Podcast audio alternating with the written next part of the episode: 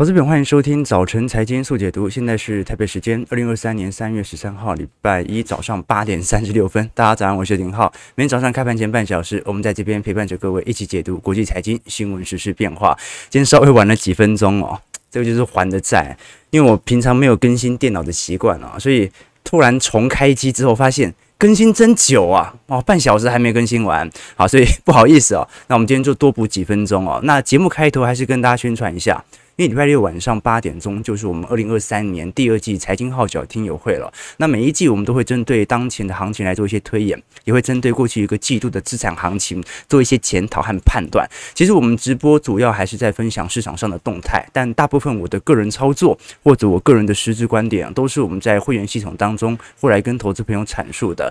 短期波动永远都会变来变去，但长期它一定会依循着某些规律。我们在听友会当中就是来寻找这样的规律。那如果投资朋友常听我们直播，对于周期投资有更多的兴趣，也欢迎各位可以来到我们的网站来下订单，下周就可以在直播线上直接收看。当然，哎，本周六啦，本周六就可以直接收看。当然，如果你对于我们操作更有兴趣哦，我们的会员系统当中，除了有一整年听友会的收听权限，还会有我个人资产操作部位日记的变化，也会有一些专题影片、宏观报告和课程。其实，信息对于人所产生的环境呢，取决于你用什么样的方式的资源来来冲击。自己来武装自己哦，你看人和人不同哦。每天早上八点半，有些人呢他在啊、刷脸书、刷微博、看八卦；有些人呢他在听一些音频的课程；有些人一边吃饭啊一边追剧哦。但有些人啊，偏偏恰好就是我们的投资朋友、观众们，每天居然八点半在这边听枯燥的财经新闻，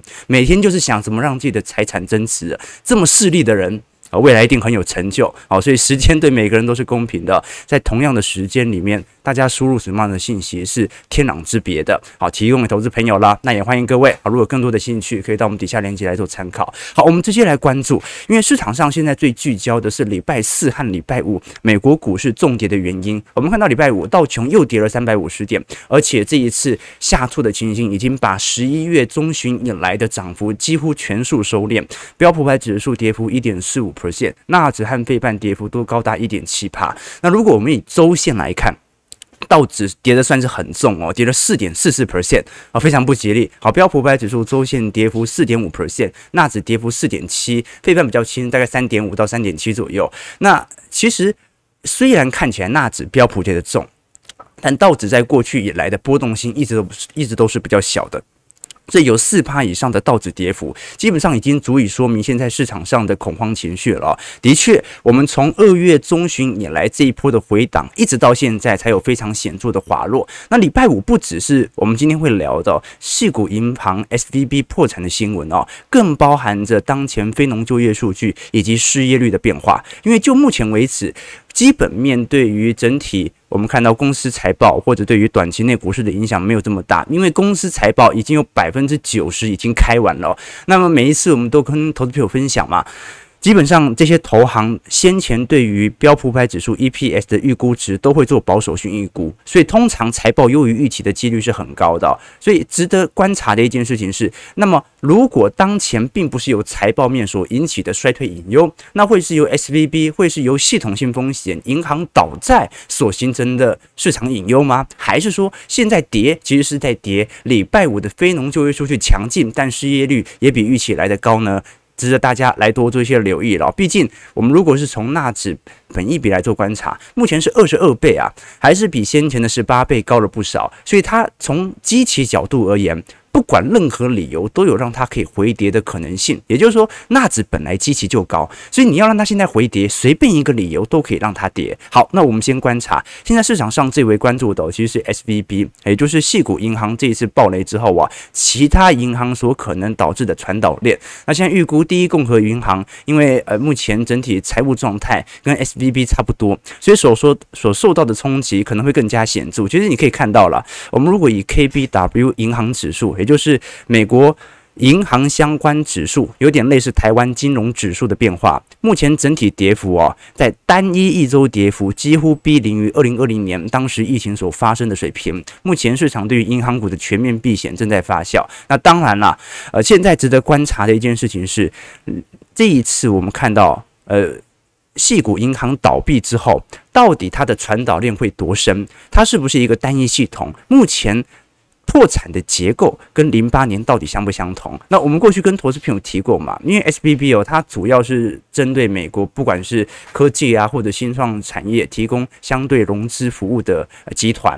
那么这次因为融资失败啊，它抛售了债券筹钱，引发显著亏损，所以目前来看，它是属于现金性的流动性危机啊，宣布破产的。那呃，在礼拜五，美国联邦存款保险公司，而且我们讲的 FDIC 哦，已经被任命为接班人。好，FDIC 有点类似。是呃，台湾那种大刀不能倒了哈，就是说，如果一旦你的银行出现任何问题，国家会直接接手。那国家接手的最重要的目的就是确保这些存户的权益，确保他们提领得出钱，并且减少公众的恐慌。那我们过去跟投资朋友提过，因为 SVB 这一次下跌幅度高达八成六，好，目前的跌幅已经超过了二零零八年的水平，所以市场上很多人会担心会不会引起骨牌效应，其他银行是否也会遭受到冲击？因为毕竟哦。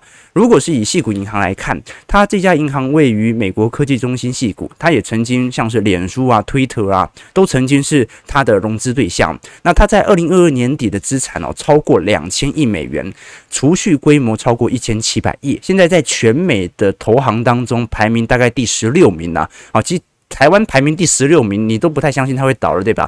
但是在创投界，目前这家银行的实力是不小的。那如此的银行，上周我们看到出现大量挤兑的现象，最终破产了。那目前发生挤兑的原因呢？除了每家银行都遇到的，比如说成。存款的增长乏力，或者呆账增加这种景气性因子之外啊，现在最根本的原因来自于系股银行有接近一半的资产啊投在了美国国债或者不动产抵押证券的 MBS 等长期债券身上。那过去一年大家也看到债券跌成什么样了，利率水平不断升高嘛，所以它的亏损达到了警戒线哦。我们看一下它的持仓规模，大概有哦。对，应该是已经完全超过五成是持有国债和属于啊我们讲的 MBS 哦。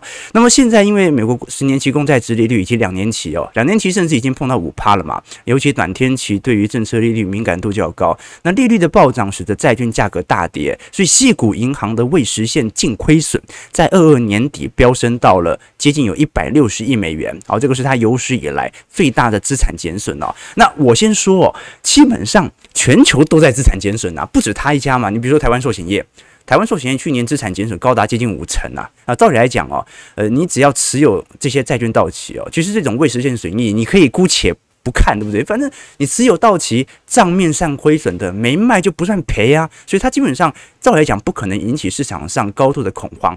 但真正的问题在于什么？是因为第一，SVB 持有国债和 MBS 权重太高；第二点哦。SVB 的公关处理能力真的是很差。你看到这几天呢、一般的 CEO 通常在这个时候啊，他会发布的相关新闻稿都是啊，为了要防止挤兑嘛，他就会强装镇定啊，宣布我们没有问题哦。但这件事情是怎么爆发的？是 SVB 矽谷银行他主动去联系客户，让他们不要取款，把自己的困难直接暴露。最后结果呢？讯息就有人会流出嘛，所以最后就最终就形成了挤兑现象。因为我们过去跟投资朋友提过，基本上银行是不害怕在资产减损的，因为资产减损它是一个景气状况，而且它投资的也不是什么高波动性呃相关个股或者创投，它其实有一半资产都是属于保守性的国债资产哦，比如说呃。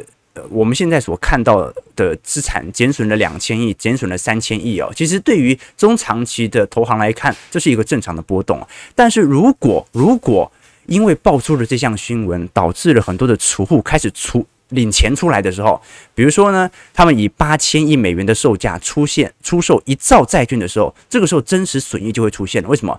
因为存户真的在领钱，本来这笔钱它只是账面上的亏损，结果因为存户钱要领出来，你就被迫真的要卖资产，而这个时候你的真实损益就会出现了。所以假设啦。啊，八千亿美元的价格，他出售一兆债券，他就损失两千亿嘛。那么每提取八千亿美元，你就会每多损失两千亿的损失。当提取到一定程度的时候啊，这个时候 SVB 就会被迫宣布破产了啊。所以这个就是目前我们看到啊这一家矽谷银行正式宣布破产的主要原因。好，那我先讲一讲啊，到底它是一个个案，还是说现在是所有的美国系统当中都存在这样的风险啊？我个人认为啦，它还算是。呃，单一个案了啊，毕竟这是属于公关把控的丧失啊，因为它的问题，它就是一个全球景气性的问题哦。SVB 跟二零零八年的金融海啸最大的差别是什么？SVB 它是流动性危机，它是因为内部资产减损过猛而。公关能力又极度尚缺，导致存户挤兑所形成的破产。但是零八年哦，当时是一堆贷款企业破产，导致银行资不抵债，跟着破产。所以两种风险其实不太一样哦。这一次看起来就是 SBB 在决策动作太慢嘛，他照来讲可以把自己卖掉啊，或者说。释放各种乐观讯息，来保持当前的市场不要过度恐慌。好，但我们可以观察到了，上方是我们看到四大银行 JP Morgan、富国、花旗和美银目前的呆账损失。那下方呢是四大银行目前的未实现亏损。其实未实现亏损大家都在冲高嘛，那这冲高很好理解啊啊，因为我们都可以。很清楚了解到，在过去几年，由于货币宽松，存量金额本来就变大。你市值涨了一倍，你亏损金额多一倍，那也很正常吧？好，所以基本上而言，如果光从呆账来看，就是市场的违约。风险来看，目前风险不是特别大。好，那亏损的问题，它就是属于个别银行的把控能力哦。这是我观察到最新的迹象了。那我们可以观察到，目前为止，其实包括英国财政部哦，因为矽谷银行在英国也有相关的分公司哦，也呼吁现在呃市场不要过度恐慌。那英国财政部一定会保护英国矽谷银行的权益。除此之外，我们也看到哦，全球的创投企业或者创投资本哦，像是红杉资本哦，一百多家也在礼拜五发表联合声明哦，希望与矽谷银行持续。保持合作关系，也就代表应该会有人来陆续来进行啊相关接盘啦。那现在来看，因为目前有没有传导到系统性风险，恐慌情绪肯定是有。但是如果我们观察 FRA 跟 OIS 的利差啊，这个是主要涵盖市场上是否爆发流动性风险的问题哦。目前还在一个相对低位，所以没有大幅走高，像二零二零年三月份的水准，就代表的现在全球是不缺。钱的啊，即使在紧缩格局，但大部分的银行仍然有足够的流动性和稳定性。那再来，我们也可以观察观察到，联总会目前隔夜逆回购的使用量也是非常充足的，这代表市场上流动性其实还没有出现大幅度的恶化哦，这个是我观察到的迹象。当然啦，这一次由于短期内的恐慌情绪开始发酵，我们可以观察到最近在三月份升息一码的几率又开始慢慢走高了，现在来到三成一，升息两码的几率保持在六成八。啊，那基本上，如果升息一码几率没有突然快速走高，那就代表市场上其实多数投资人也不太相信会因为一家银行个别个案的个别系统性的风险而导致。所有的呃市场预期完全打消，所以值得来观察啦。的确，现在有一点降息预期的氛围在二零二四年开始出现，但是就目前三月份的升息水平，两周之后就要 FOMC 了，目前还是没有大幅度变化啦。啊，我们只能说在二零二四年的分歧点开始出现，比如说我们从三月九号到三月十号到三月十号晚间，各位可以观察到市场的波动？对于联总会的终端预期率哦，虽然在二三年的五月到七月没有大幅度变动，大家都预估升息幅度大概会在五点二到五点三左右，但是在二零二四年的下行力度就开始有所加强了，所以市场是认为随着资产减损，联总会又保持在这么高的利率，会有越来越多的银行会像矽谷银行一样，本身由于持有过多的债券部位。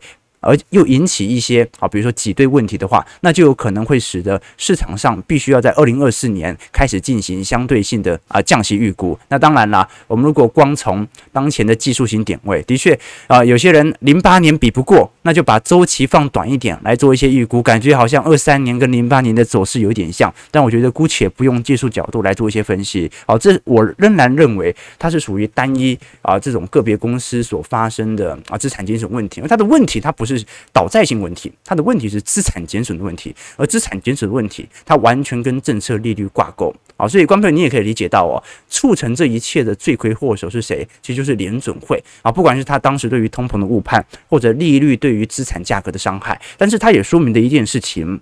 只有一个人可以救得了当前的局势，也是联总会。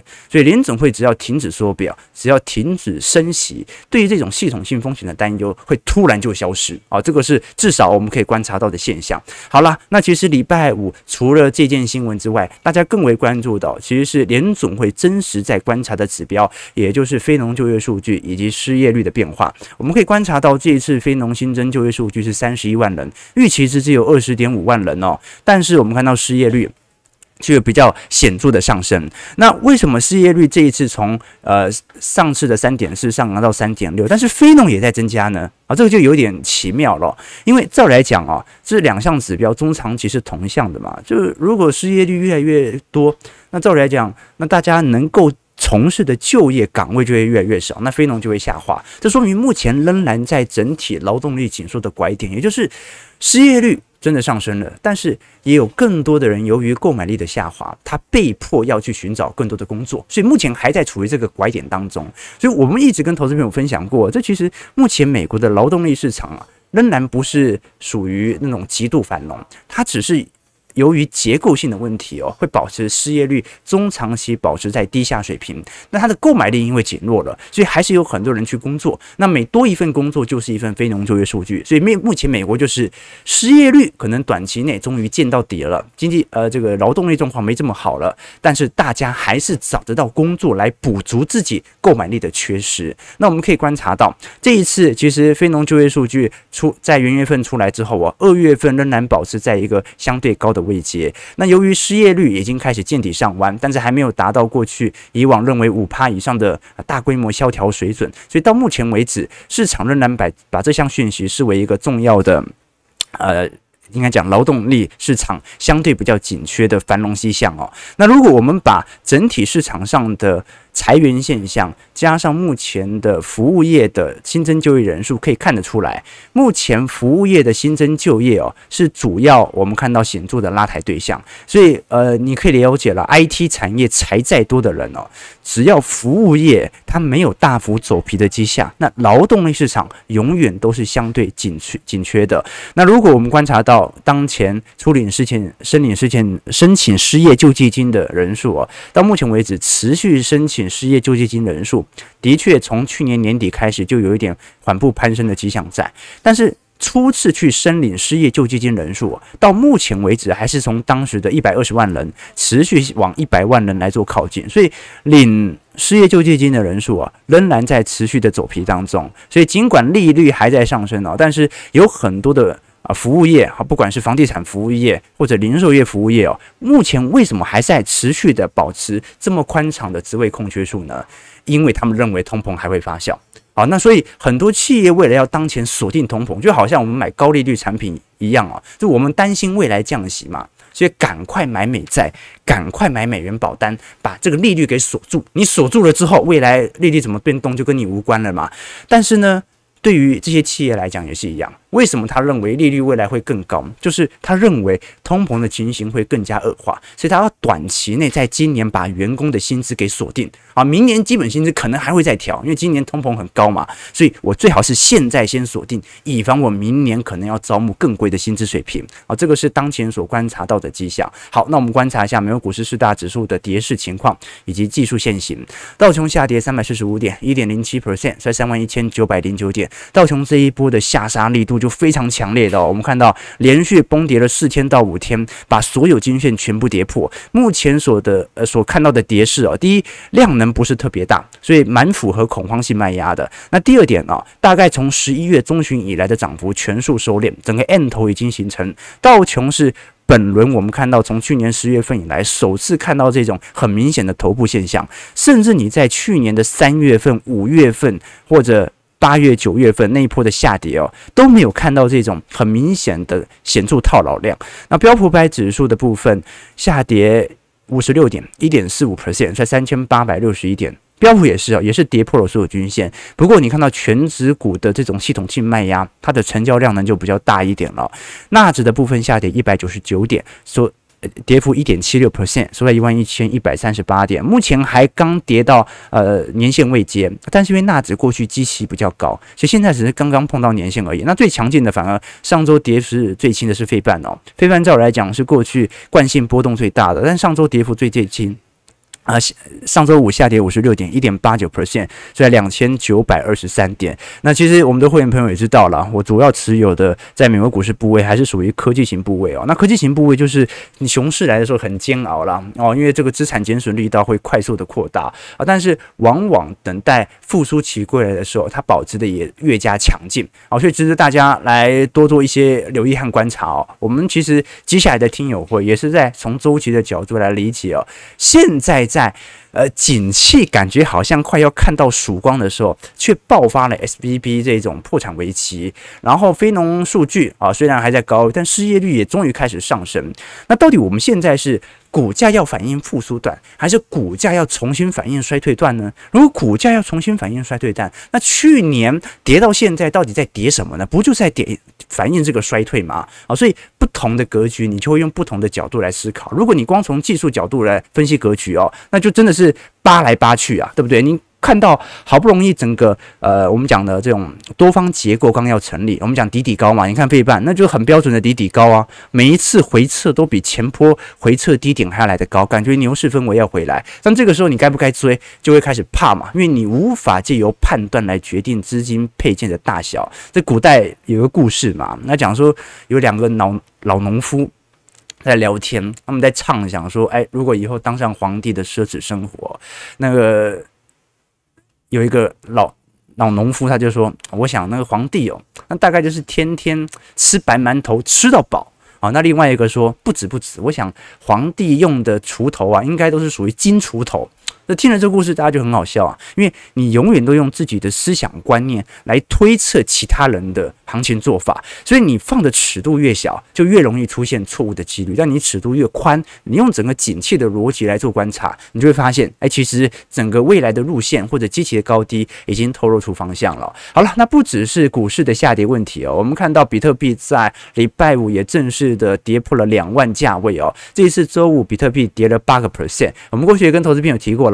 比特币哦，它不算是避险资产，它更像是风险资产。以前有些人会把它拿来跟黄金的避险资产来做挂钩，但后来呃联系波动度就不是特别像了嘛。所以比特币目前还是属于标准的风险资产。你看到它跟纳指的波动性就非常显著了。OK，好，那这个是美国股市的部分。我们先回来看一下台北股市的变化，尤其是当前销库存的基期和色彩啊，因为有很多投资朋友会观察到，呃，最近不管是华硕啊、宏基啊，或者呃，广达、和硕啊，电子零组件呐，法说会陆续召开哦，感觉好像一季度的库存就有开始好转的迹象，真的是如此吗？我们看到台北股市上周下跌八十二点哦，这一次周线连二红。不过呢，因为礼拜五雅股大跳水，呃，应该讲美股大跳水，所以今天台北股市肯定会受到比较显著的卖压啊。其实礼拜五就已经开始跳了啦，啊，跌了二百四十四点，但因为还守在前方的平台区，看这一波跌破之后，观众你要了解嘛？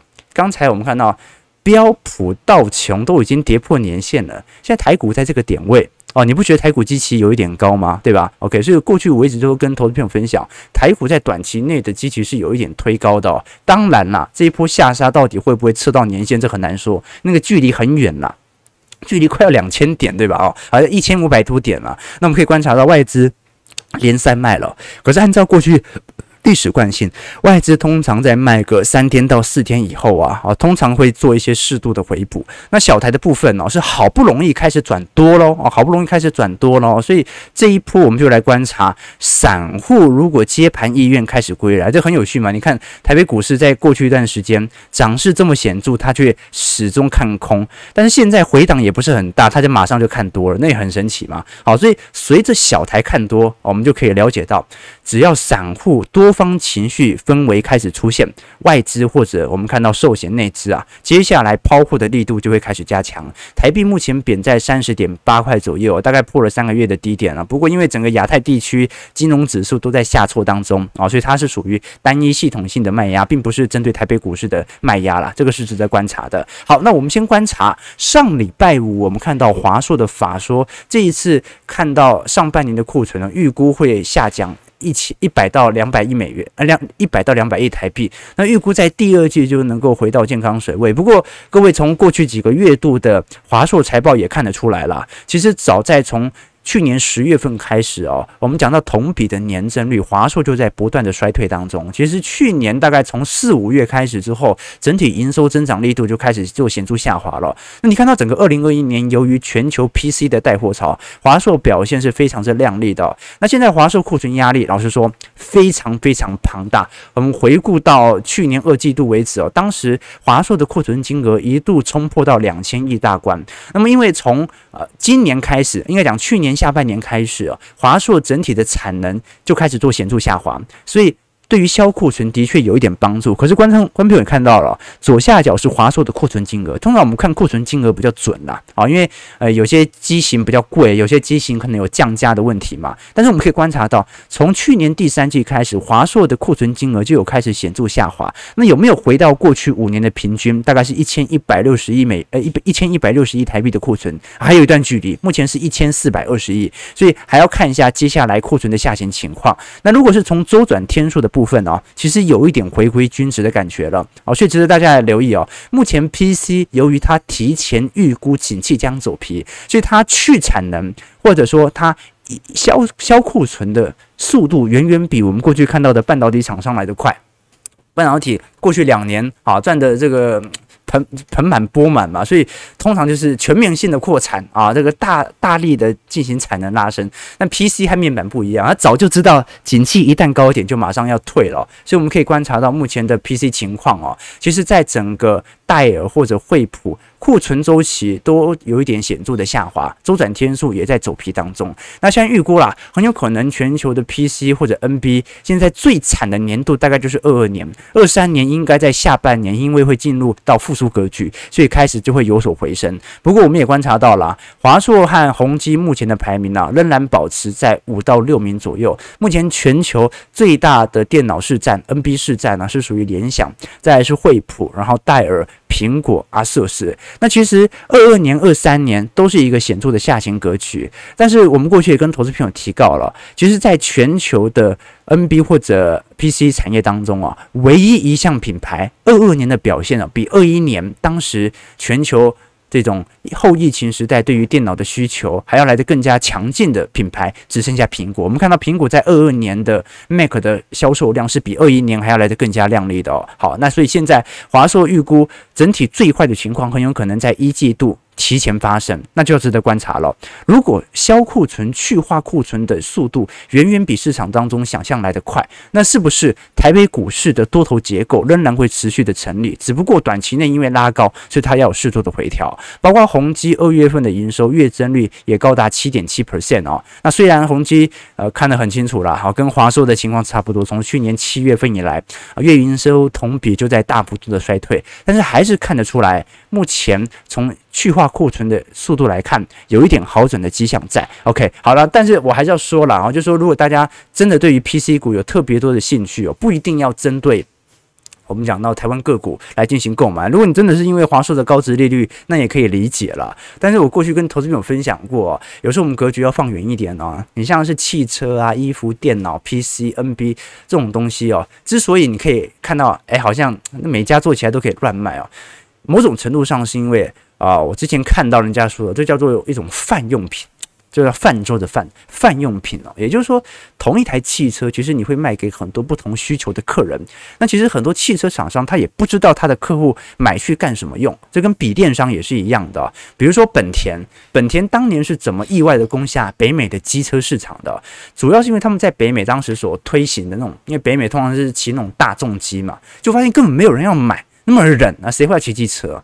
结果有一次因缘巧合之下，本来他们不想卖的那个小型轻型机车，台湾那种一二五 CC 的啊，结果居然在美国开始热卖起来。后来呢，北美部我就花了很多时间说服日本总部来改变策略，然后取得北美当时在啊轻型机车的这种定位哦。那其实台湾就有很多这种误打误撞的案例哦，比如说。很多什么有钱人呐、在那个爬山的地方开了一个咖啡厅，啊，本来定位的是那个退休爬山人士，结果定价太贵，啊，退休族根本就不想来，然后觉得啊，这个咖啡回家喝就好了。但是呢，有更多年轻的网美打卡族过来，结果咖啡还是赚钱啊。这个叫做客户定位错误，但是依然赚钱啊。那么其实台湾这种双 A 品牌也是一样哦，啊，台湾双 A ASUS 啊和 a s e r 嘛，其实他们从来不知道自己。卖给什么样的客户，他也从来不了解客户拿他们的电脑到底要干什么用。你你说 Mac 啦，就一般你追求最高性能的一般人，他就使用 Mac 或者剪片嘛。哦，那如果是公司的话，有可能是挑选惠普或者戴尔。你说谁会用 Acer？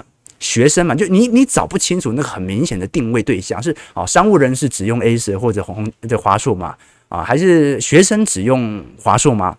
还是一般上班族？最偏好华硕嘛，还是它的性价比最高，还是说它最便宜，所以啊，穷人最喜欢用双 A 呢？你其实没办法很清楚的知道，但是台湾就是有这样的能力，就是搞不清楚自己的客户对象的时候，能够持续的销售产品。所以你看到晶片呐、塑化原料啊，台湾电子零组件都这样。大部分台湾的产业结构其实不太清楚自己要卖给谁，他只知道只知道持续的做。那这种东西就有好有坏。但我个人而言呢、我更倾向于青睐那些有非常显著产品定位的品牌啊。这这这我自己的看法了啊。当然提供大家多做一些思考。好，我们马上马上来看一下台北股市开盘的表现。啊，台股目前下跌三十一点，是在一万五千四百八十九点。看起来礼拜五释放卖压已经开始消除了。那可能美国股市在呃上礼拜四、礼拜五下杀之后，短期内可能会有一些一两天的反弹呐、啊。那目前量能其实也不是特别大哈，大概两千出亿左右，两千二、两千三百亿左右。OK，好啊，这啊这阿术士对，这让我想到以前有个笑话啊，那个就讲说有一群和尚哦，这个。带着一群小和尚，然后在山上修炼。那小和尚有一天就走到这个寺庙里面了，发现怎么大和尚在里面大快朵颐、大口吃肉呢？他说：“哎，怎么都是肉，而且桌上一道素菜都没有。”然后小和尚就忍不住说：“哎，老和尚啊，素食嘞？”啊，就老和尚扒了一下他的头。啊，说我还 Acer 哎，啊，对不对？OK，好，没事没事啊，这个笑话很冷。好，我们看一下投资朋友的几个提问哦。OK 哦，OK 啊，大学生就用 Acer，是这样子吗？是这样子吗？Acer 也也不错，是吧？OK，但是降息通常代表经济体制已经出现危机，啊，没错，啊，所以呃，大家预估其实三月份基本上还是升息两码，目前预期还是偏高，所以基本上短期内这个讯息到底有没有引起那种系统性的投资人恐慌？至少目前是看不到的，你只看到股市在跌，反映这种短期的情绪变化，恐慌指数在上升，但是你看不出来市场对于流动性定价出现新的轨迹，所以这就是研究总体经济数据的表述啊。你光从股价你会觉得很恐怖，但是你从其他指标来看，这些投资人根本就还没有判定这件事情会具有广泛性的流动性风险。OK 啊。这个对啊，美国财政部这一次基本上只是保持存户的权益哦，他要不要救？基本上看起来是叶伦刚才不是已经表态了嘛？OK 哦，OK 好，这个矽谷啊爆之后啊，几率已经对调了啊，台指红的晕倒啊，没错，美期指已经涨了一趴多啊，台股能不涨吗？没错，礼拜五跌完了是不是？OK 哦，好，OK 了啊，联总会今天召开紧急会议哦，是是这样子吗？啊，紧急会议，紧急会议，好啊，比特币都逼回哦两万二啊，比特币逼回来了，OK OK，涨了九八，不好意思啊，数据有点落后，OK，好了，感谢各位今天的参与了，我们今天就稍微跟投资朋友分享一下市场上大家最为关注的讯息哦，那未来几天我们就针对这些讯息来多做一些仔细的追踪，也来了解到底有没有其他投行其实面临的风险是跟它一样的哦，因为你老实说了哦，那些大投行的资产减损哦。大家都差不多，对不对？这大部分投行，人家台湾寿险业有七成到八成都是寿险业，哎，都是都是债券。看到没有？人家 SBB 持有五成的美国国债和 MBS，然后就变这样。哎，台湾持有的债券，这些寿险业都持有七成到八成占净值规模啊。星光人寿有八成的债券都是新兴市场债啊，那个风险会比 SBB 小吗？好，所以哦，这个就是大家要自己去克服的难关和问题了。这个就是大家都绑在同一条船上了，对吧？早上九点十分，感谢各位今天参与。如果喜欢我们节目，记得帮我们订阅、按赞、以下分享，也可以观察我们礼拜六所举办的财经号角听友会，或者参考一下我们的会员系统当中相关专业的报告，或者呃相关个人投资资产部位的变化。感谢各位今天参与，我们就明天早上八点半早晨财经速解读再相见。祝各位投资朋友看盘顺利，操盘愉快。